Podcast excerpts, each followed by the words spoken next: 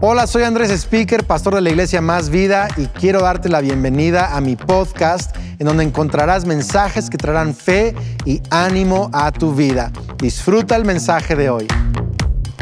Bienvenidos a todos los campus Más Vida y a cada persona conectado en alguna parte del mundo. Bienvenidos a Más Vida. Estamos hoy en una miniserie de dos partes eh, que hemos titulado Sanamente, hablando acerca de salud mental. Eh, y quizá piensas que la salud mental no es algo bíblico, pues la Biblia está llena de principios que hablan de la importancia de la salud de nuestra mente. Romanos 12, 2 habla que nuestra transformación tiene que ver con la renovación de nuestra mente. Así que si Dios está transformando nuestro espíritu, nuestra mente también va a tener salud, es lo que yo creo.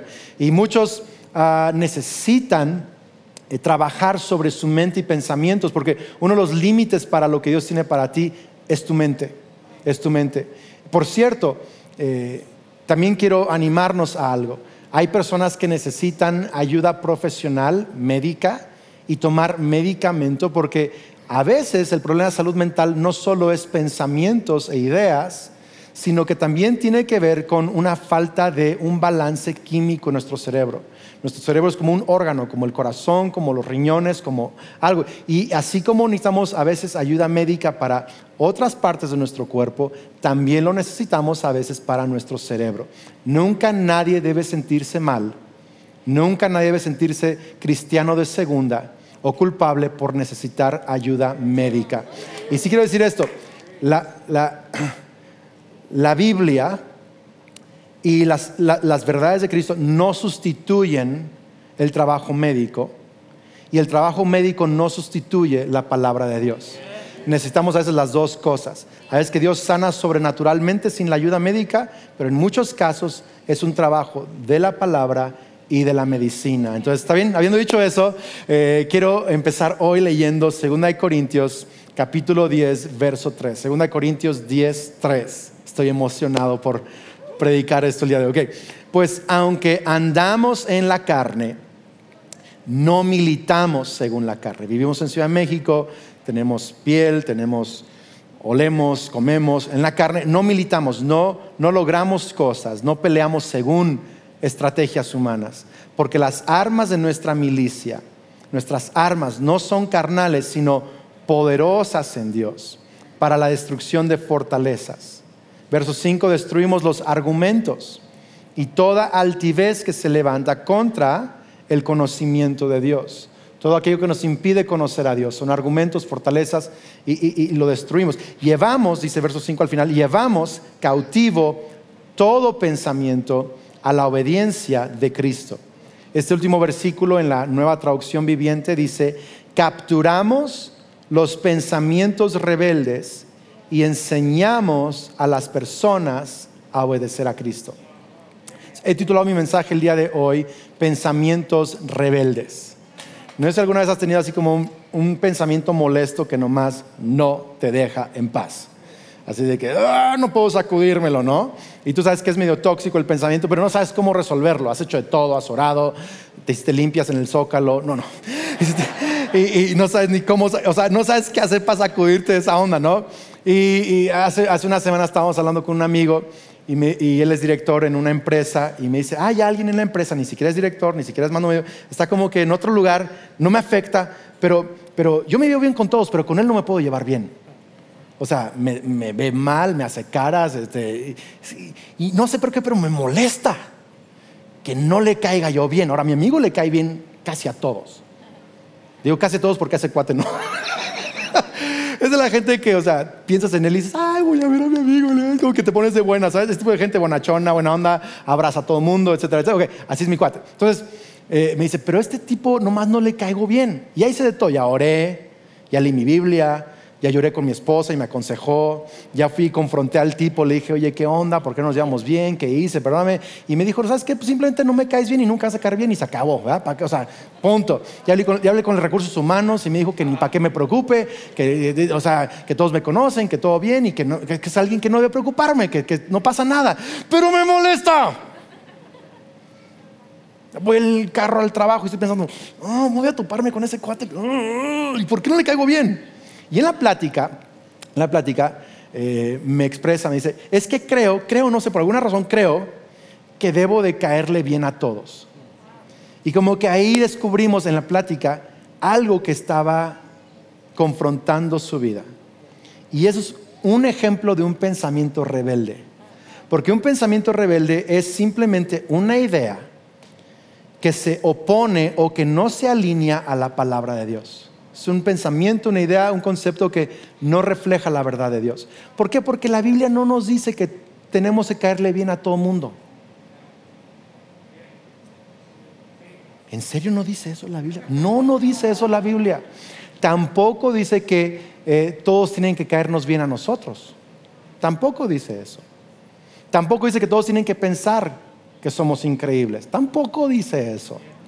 Sí dice que tenemos que amarnos unos a otros, bendecir a los que nos maldicen, servir a las personas, que podemos ser amigables, pacientes, bondadosos, perdonadores, brazos abiertos, generosos, con la gente que nos cae bien y no nos cae bien, con la gente a la que le caemos bien y a la que no le caemos bien. ¿Tiene sentido esto o no? Pero no, es más, podemos estar en la misma iglesia y no caernos bien.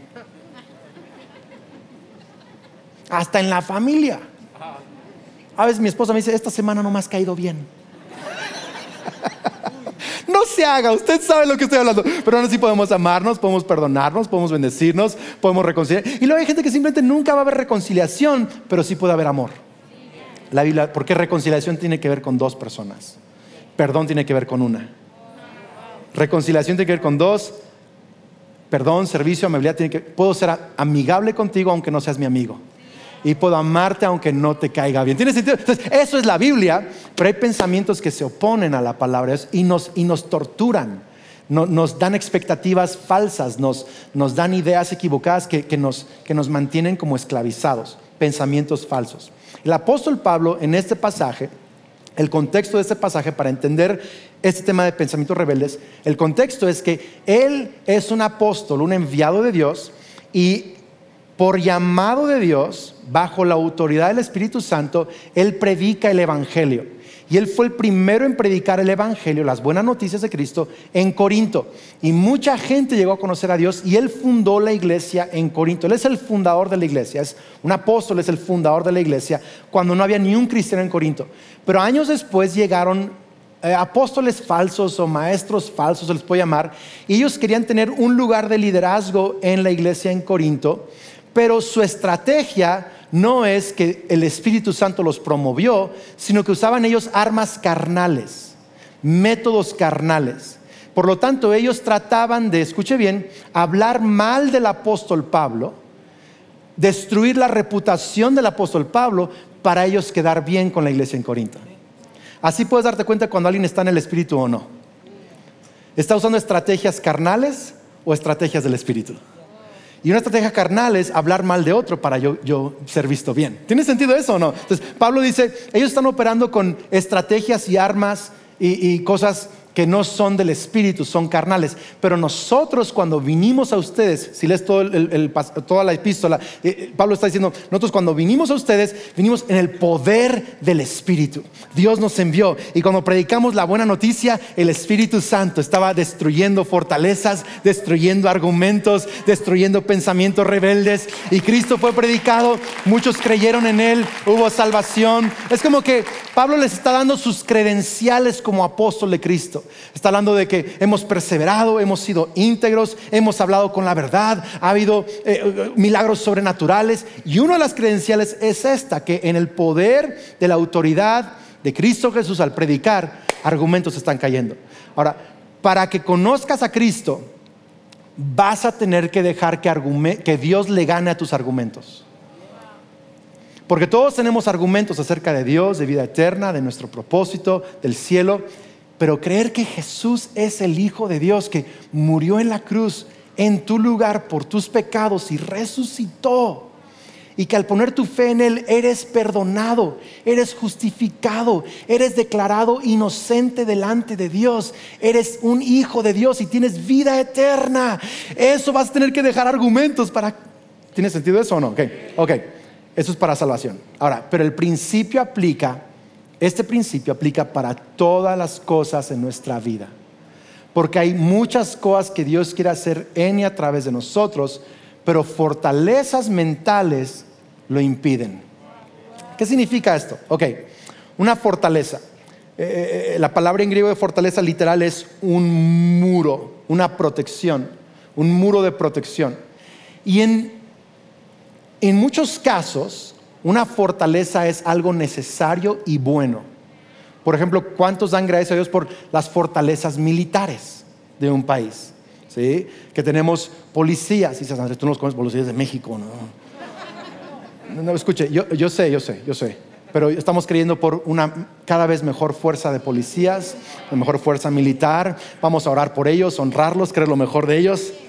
Mm, ni un amén, dos, tres amén. Ok, pero, pero un país necesita, necesita, ok, fortaleza militar, policía, es, necesario. Fronteras son una fortaleza. Ok, tu casa es una fortaleza. Porque es, una protección. ¿Cuántos dan gracias a Dios por la cama en la que dormiste anoche? Y que tienes un techo y a lo mejor es un piso que te rentan o un cuarto que te prestan o un departamento. O sea, gracias a Dios tenemos. Ok, es increíble. Es una fortaleza. Pero también, por ejemplo, un seguro de vida es una fortaleza. Entonces, ¿en dónde dice la Biblia de un seguro de vida? No, no dice, pero es sabiduría, es sabiduría. Porque no quieres dejar a tu familia con deudas o que paguen un... Entonces, no estoy diciendo que, si eres cristiano lo tienes que comprar, estoy diciendo es creo que algo sabio y es una fortaleza, ¿ok? Me están viendo muy raro. Pero, hay protecciones que son buenas, pero ninguna protección humana resuelve las fortalezas de la mente. Entonces, un seguro de vida te protege a tu familia, pero no te quita el temor a morir. Una casa pone un techo sobre tu cabeza, pero no te quita el temor a que te roben. Porque hay fortalezas mentales. Y de eso está hablando el apóstol Pablo. No las fortalezas físicas que son necesarias, son buenas, sino fortalezas mentales. Y una fortaleza mental es una idea, escucha bien, que por un lado me protege, pero del otro lado me limita. me protege de ser dañado, de ser afectado, pero me limita de crecer en mi, potencial. Entonces, una fortaleza mental es una idea que no está en acuerdo con Dios y su palabra.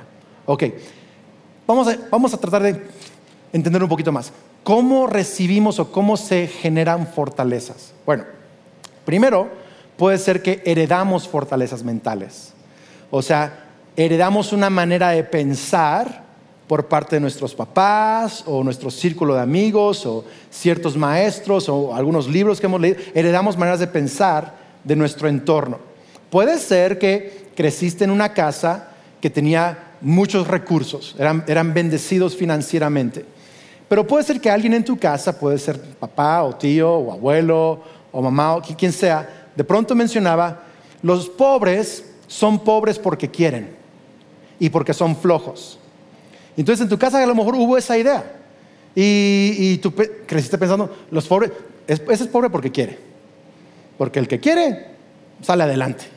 Pero es pobre porque quiere y es flojo además. Y lo usaban quizá esas personas como justificación para no ayudar a los pobres. Porque entonces me protege de tener que tener interacción con, eh, con personas pobres porque puedo decir que están equivocados. ¿Tiene sentido eso o no? Pero habiendo crecido en mi niñez en pobreza y teniendo amigos pobres y conociendo a muchos pobres, puedo decirte, la gran, gran, gran, gran mayoría de los pobres no quieren ser pobres, ni son flojos tampoco. La gran mayoría son muy buenos trabajadores, muy honestos. Y, o sea, eh, eh, algunas de las personas más amables en mi vida han sido personas pobres. Entonces, no puede generalizar, pero heredamos conceptos. Heredamos, por ejemplo, otros conceptos. A lo mejor creciste en una familia pobre. Eh, nadie se va a escapar hoy, ¿eh? y, y, en tu casa a lo mejor escuchaste a alguien decir, todos los ricos son tranzas. ¿Por qué? Porque yo trabajo bien duro y no tengo lo que él tiene. O ella tiene. Algo, algo tuvo que hacer. Todos, todos son tranzas, son tranzas. Por eso no soy rico. Entonces justifica mi desprecio a alguien rico. Ok, ¿estamos acá o no? Pero yo he visto que hay ricos justos, generosos, íntegros, trabajadores, y que son ricos porque realmente se han esforzado, le han creído a Dios, han hecho las cosas bien, Dios les ha dado oportunidades, les ha abierto puertas, y hay ricos justos. Y no tiene nada de malo ser rico, y si eres pobre, no le tengas miedo a prosperar. Y hay ricos injustos. Así como hay pobres justos, como hay pobres injustos. Hay ricos trabajadores, pobres trabajadores, ricos flojos y pobres flojos. Hay ricos tranzas y pobres tranzas. Uy, ya estamos acá. ¿Listo? Entonces, pero heredamos, heredamos conceptos. ¿okay? Yo solo hablé de un aspecto. Hay muchas ideas que no son ni de Dios ni son tuyas, las heredaste de alguien más. Otro, desarrollamos fortalezas por una mala experiencia. Puede ser que de niño te, lanzaste a vender galletas, eh, o chicles, o dulces, y querías juntar para... y no vendiste ni un chicle. Tocaste y no vendiste nada, te fue re mal. Tu amigo del, salón vendió todo. Y tú, no, o sea, ni un mazapán, o sea, nada vendiste. Entonces, ahora tienes como esta idea y deseo en tu corazón de poner una empresa, poner un negocio, pero tuviste una mala experiencia, entonces dices, yo no sirvo para vender. Y, aunque intentas empezar una empresa, esa fortaleza que, determina que no eres bueno para eso va a limitar tu potencial en ser un empresario. ¿Tiene sentido esto? Entonces, a lo, mejor, a lo mejor, por ejemplo, a lo mejor es que yo quiero estar en el especial de Navidad.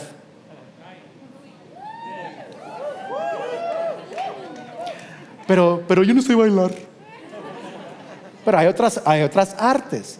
puedes, puedes arreglar cables. Olvídenlo, fue mal, mal ejemplo, muy mal ejemplo.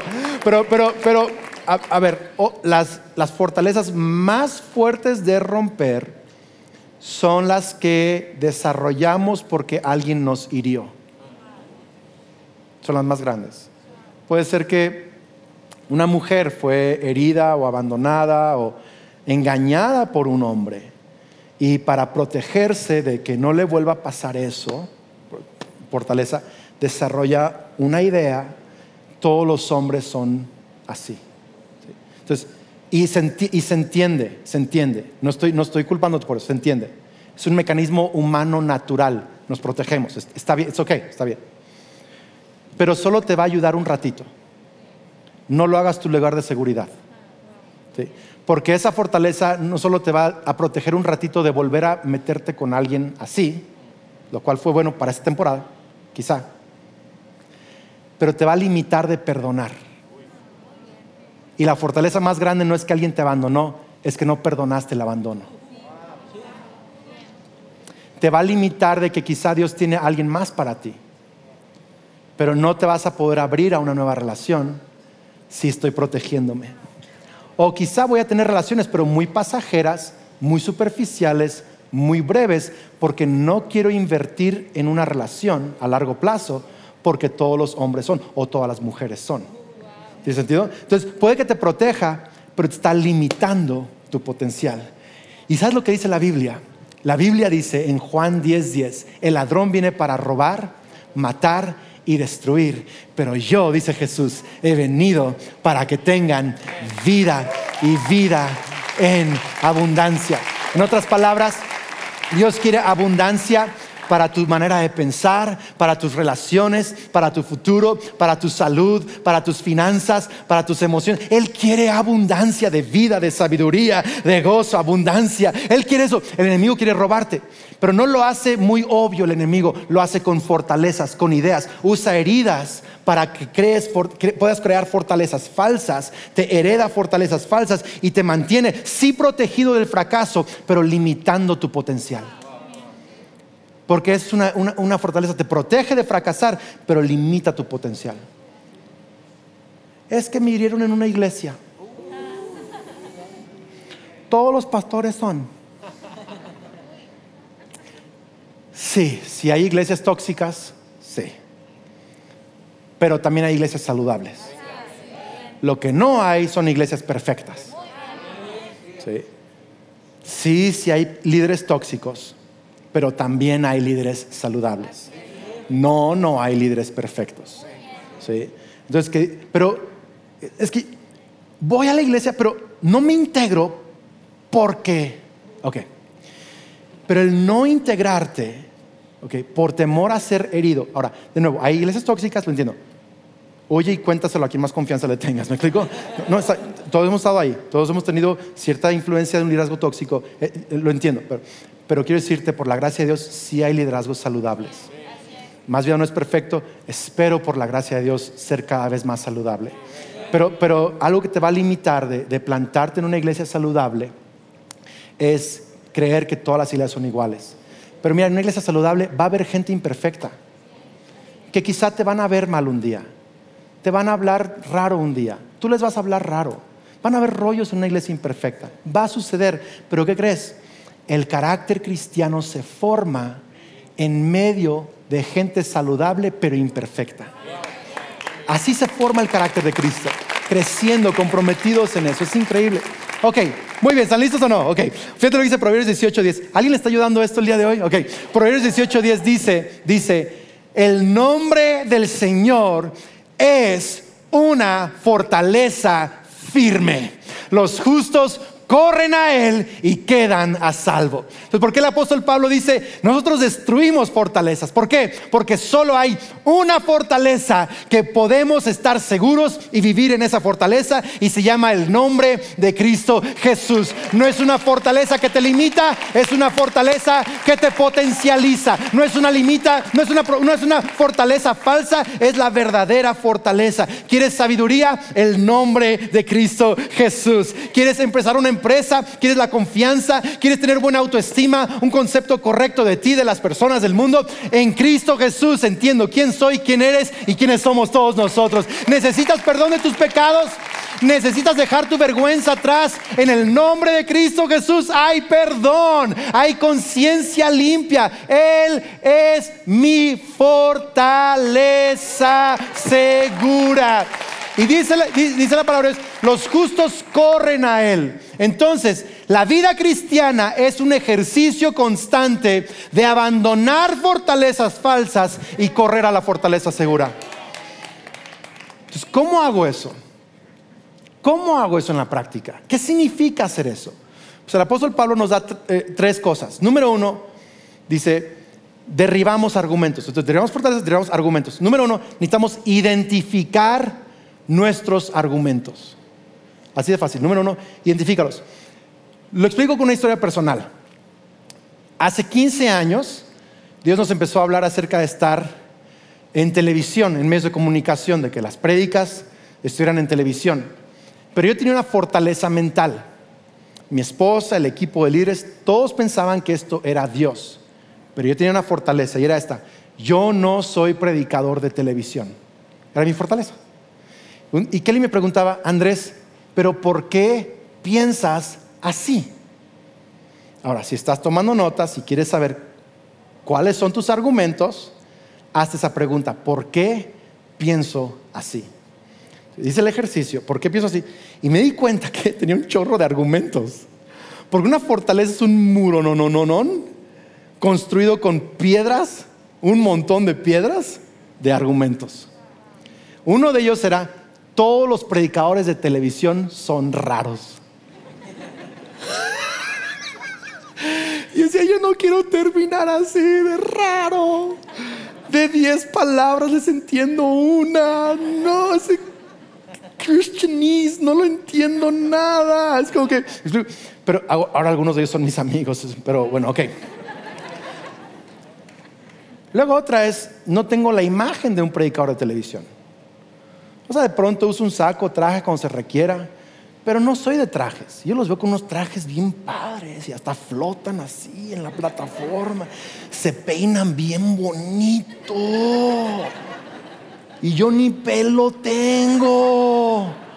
Y luego hablo así en michoacano, español michoacano, y, mis abuelos son holandeses y suecos, van a decir, ¿y este menonita qué onda con él? Así como que bien raro, ¿no? Entonces, yo no, tengo, ríase de mí, se vale, está bien, está bien, lo pueden sacar, aguanto. Ok, pero, pero no, tengo imagen de, de predicador de televisión. No he visto un pelón predicando en tele que sea, o sea, que la haga. Bueno, ahora ya somos, creo, dos, tres, bueno, dos.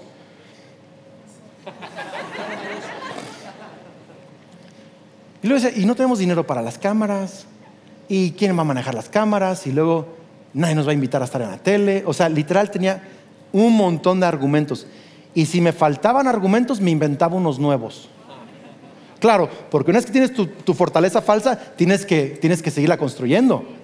Pues ya invertiste demasiado tiempo en construirla, mejor la construyo bien. Y el punto es este, que mi fortaleza me estaba protegiendo de fracasar. Realmente mi temor, al final de cuentas, era el temor a fracasar, a hacer el ridículo, a que no funcionara. Pero mi temor a fracasar me estaba limitando a prosperar. Porque una fortaleza limita o te protege en parte de tu fracaso, pero limita tu potencial. Entonces, ¿cuál es tu fortaleza? Me gustaría que hiciera esa pregunta el día de hoy. ¿Cuál es tu fortaleza? No puedo ser un buen papá, Nunca voy a poder ser la mamá que sueño ser. Nunca voy a salir de deudas. Nunca voy a poder comprar mi propia casa. Nunca voy a ser un empresario exitoso. Nunca voy a poder servir a Dios. Nunca tener un matrimonio como el que veo que algunos tienen. ¿Cuál es tu, nunca? ¿Cuál es tu fortaleza? Deja que Dios te ayude a identificar esos argumentos y que con todo argumentos puedas ver que alguien que no debe estar en tele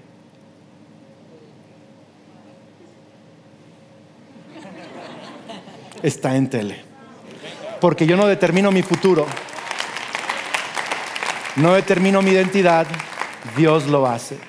La segunda cosa, dice, dice entonces, identifica, o sea, destruimos argumentos, dice, destruimos toda altivez. ¿Qué es una altivez? Andrés, mido 1,50. Yo no tengo altiveces en mi vida. Me explico, es como, ¿qué es una altivez? Bueno, en el contexto de este pasaje de, pensamientos, fortalezas mentales, todo esto, tenemos que identificar qué es una altivez. Una altivez, la palabra altivez es algo elevado. En inglés, una traducción dice lofty, every lofty thing. Ahora, un loft es como estos departamentos abiertos o casas abiertas y tienen como una parte levantada, abierta, que puedes como, eso es un loft, loft levantado, ¿ok? Entonces, es, lofty, elevado, altivez. Es toda opinión que yo levanto por encima de la palabra de Dios. Eso es, lo, eso es todo altivez.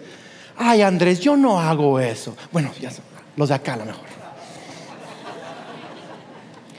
Dices, Sí, ya sé, ya, ya sé, ya sé que la Biblia dice que debemos perdonar a todos, pero tú no sabes lo que me hicieron.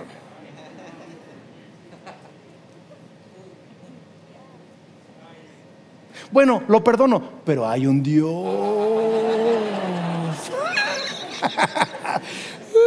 No te vas a escapar hoy, o sea, no.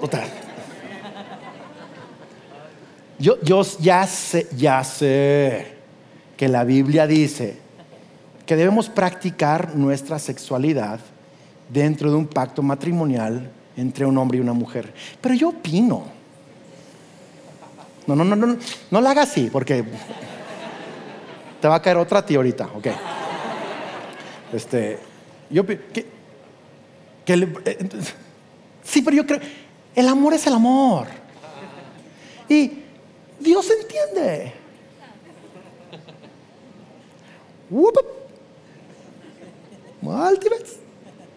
Ya, ya sé que la Biblia dice que seamos generosos. Sí, ya, ya sé.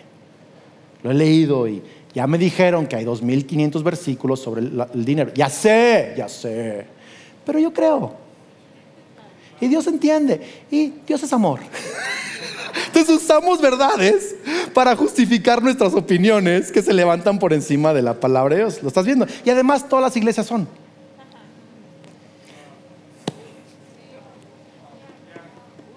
Yo sé que la Biblia enseña que tenemos que dar la milla extra y trabajar como para el Señor y no como para los hombres y tenemos que ser excelentes, pero tú no sabes en mi chamba cómo me tratan y cuánto me pagan. Dios entiende. Y Dios es amor. Hay un problema con eso. Me están viendo feito, pero está bien. Yo sé que me aman todavía con esos ojos, yo sé. Okay. Hay un problema con eso. El problema es que lo que la, la verdad u opinión que más importa en tu vida se vuelve el principio de tu vida. Son tus principios. Entonces, la Biblia nos enseña que Jesús es el principio y el final, nuestro alfa y nuestro omega, el autor y consumador de nuestra fe. Él es la palabra, el verbo encarnado. La palabra escrita son sus principios. Es el eco del principio. ¿Tiene sentido? Son los principios que salen del principio, las verdades que salen de la verdad que es Jesús. Entonces, si yo quiero un final que la Biblia me promete, que Jesús me promete, necesito tener los principios de la Biblia. Lo puedo decir así, mis principios determinan mi final. ¿Cómo lo digo? Ok. Entonces, si tu opinión es más importante que la Biblia, que tu opinión te provea de paz mental. Que tu opinión mande ángeles a protegerte en la noche. que tu opinión te abra las puertas de los cielos. Que tu opinión te dé la sabiduría que necesitas. Porque interesante es y qué loco es que queremos las promesas de Dios, pero no queremos los principios de Dios. O sea, queremos los finales, promesas, las finales, pero no queremos los principios. Queremos el matrimonio. Yo quise un matrimonio con Andrés sin Kelly. Sí, pero no quieres vivir los principios. Pero algo va a suceder en tu vida. Ahora, si algo te está como irritando, molestando, dices, ay, qué intenso estuvo el día de hoy, no manches. Ok.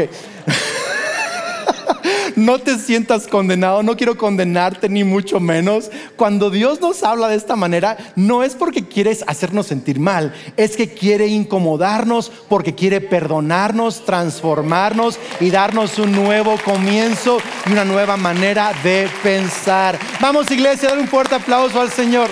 Increíble, increíble. Ok, número tres, y con eso termino ya. ¿Qué hago entonces, André? Ya veo si tengo argumentos como que ya, empecé a identificar algunos y altivez. ¿Qué hago con ellos? ¿Cómo le hago? Ok, número tres, decide capturar todo pensamiento rebelde.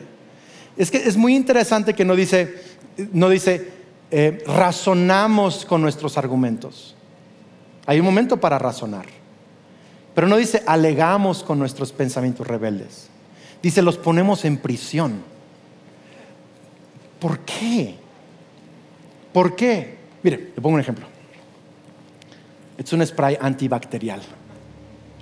Uno de mis mejores amigos en la vida.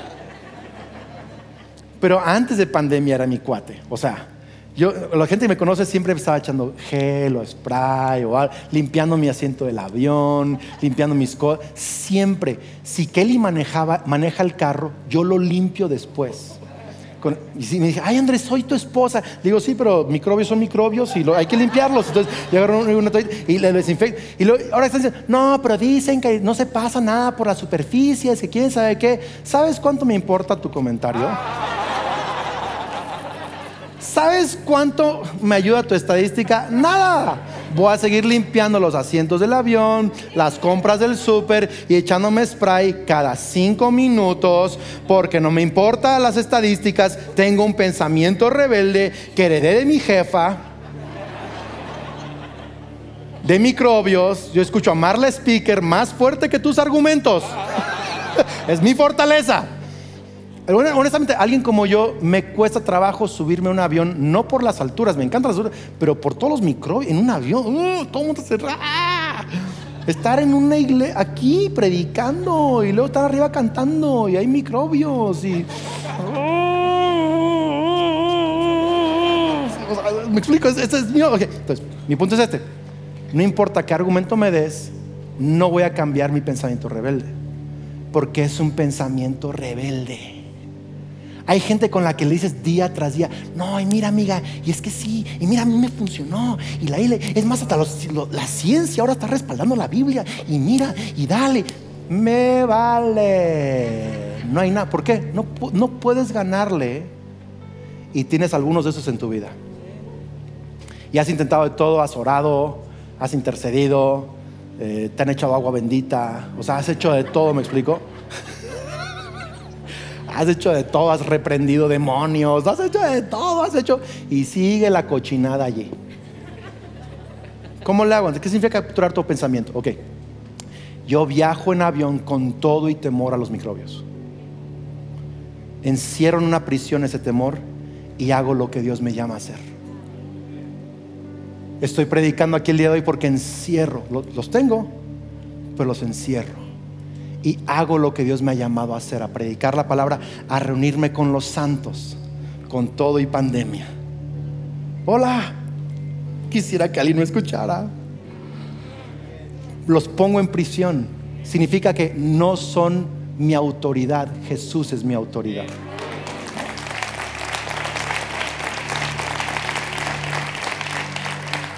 Mis pensamientos son esclavos de mi voluntad no me escucho acá.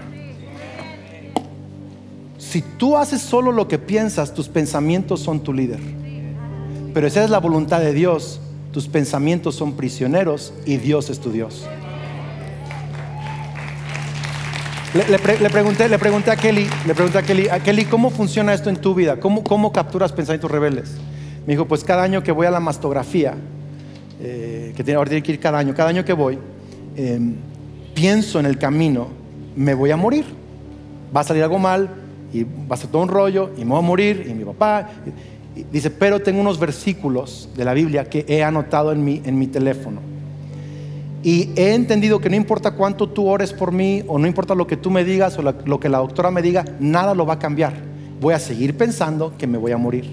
Entonces he tomado los versículos de la Biblia, los he puesto en mi teléfono y me leo en voz audible. Pongo en prisión mis pensamientos. Dice, porque para mí es dejar de pensarlos. No puedo dejar de pensarlos, tengo que hacerlos a un lado y más bien empiezo a recitar en voz audible, Kelly, el Señor tiene planes de bien y no de mal para ti, para darte un futuro y una esperanza. Y eso es poner pensamientos en prisión, obedecer a Dios con todo y pensamientos negativos. Recitar la palabra de Dios por encima de mis opiniones, declarar sus promesas por encima de mis pensamientos, insistir una y otra vez. Eso es ponerlos en prisión. Y yo estoy declarando en el nombre de Cristo que fortalezas van a caer en tu vida, argumentos van a romperse en tu vida que Dios tiene un futuro, un futuro bueno para ti. Hay potencial, hay gracia, hay sabiduría, hay cosas nuevas. Cadenas se están rompiendo el día de hoy. En el nombre de Cristo Jesús, vamos iglesia, vamos, hay poder en el nombre de Cristo. Gracias por ser parte de este podcast. Si este mensaje te gustó, lo puedes compartir con amigos, suscribirte al podcast y también quiero agradecer que consideres apoyar este podcast yendo a másvida.org y donando en línea para que sigamos compartiendo mensajes de fe. Dios te bendiga.